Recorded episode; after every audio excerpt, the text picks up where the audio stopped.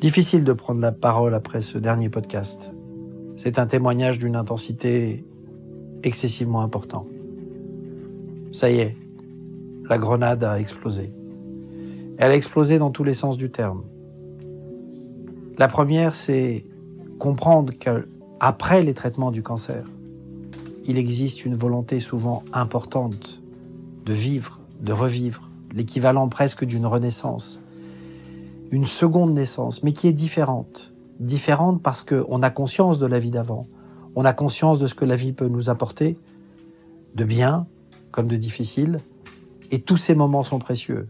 On les souhaite longs, on les souhaite très longs, mais on comprend qu'ils peuvent être aussi, malgré la longueur, raccourcis à cause d'une maladie, et qu'ils deviennent de, de fait excessivement précieux.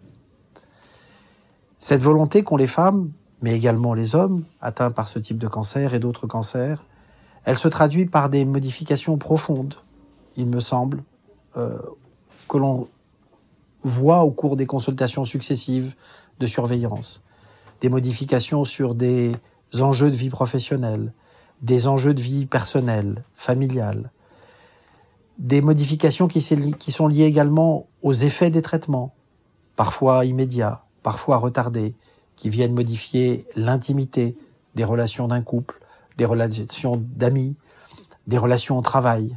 Et ces éléments-là viennent ponctuer finalement cette renaissance et cette nouvelle vie en faisant écho à la vie d'avant, mais tout en amenant encore plus d'importance à la quantité et à la qualité de vie que l'on espère avoir devant soi en quantité et en qualité importante.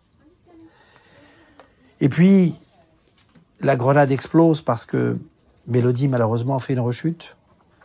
Et on voit dans le regard de Catel qu'au sein de la communauté de ces femmes, qui se sont chacune battues à leur manière, eh bien, elles perçoivent que l'une aurait pu être à la place de l'autre, d'une part, et que d'autre part, comme elles ne le sont pas, eh bien, il reste encore des choses à faire. Il reste des espoirs à construire, des aides à apporter. Et ces éléments-là sont liés, d'une part, à la qualité des relations humaines que l'on peut avoir, aussi bien auprès des amis que de ses proches. Et ces relations se perturbent, elles se modifient au cours du temps, parce que les humains restent des humains, et que les choses ne sont pas si rationnelles dans les relations humaines, et que parfois il faut rappeler et revenir à l'essentiel dans ces relations. Et puis la deuxième chose, euh, c'est l'importance, l'importance de l'investissement en termes de traitement, de l'investissement, en termes d'espoir.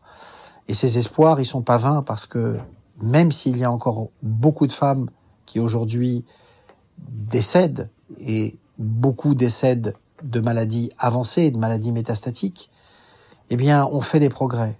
Elles vivent plus longtemps. Parfois, elles ne sont plus de ce monde, non plus à cause de la maladie, mais à cause d'autres choses qui vont survenir au cours de leur vie. Et on peut vivre avec un cancer. Trop peu, à mon sens, au sens où on pourrait l'imaginer de façon chronique. Mais les progrès sont là.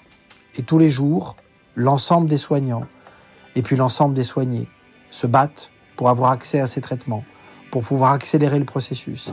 Et ça, c'est un combat de tous les jours qui fait que même si parfois les grenades explosent, eh bien, on arrive aussi à déminer et on arrive aussi à soigner et on arrive de plus en plus à guérir.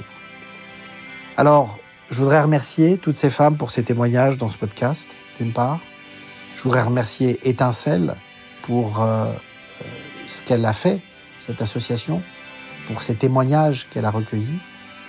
Et puis je voudrais remercier quelqu'un que j'ai eu la chance, l'honneur de côtoyer, Evelyne, Evelyne Strechinski, qui était la présidente d'Étincelle, qui est à l'initiative de ces podcasts et qui a porté et qui continue à porter la voix de ces femmes et de ces hommes, de ces patients, pour qui, au-delà de l'investissement thérapeutique, l'investissement en soins de support, l'investissement en accompagnement amène probablement autant que tout ce que nous, soignants avec nos médicaments, pouvons amener.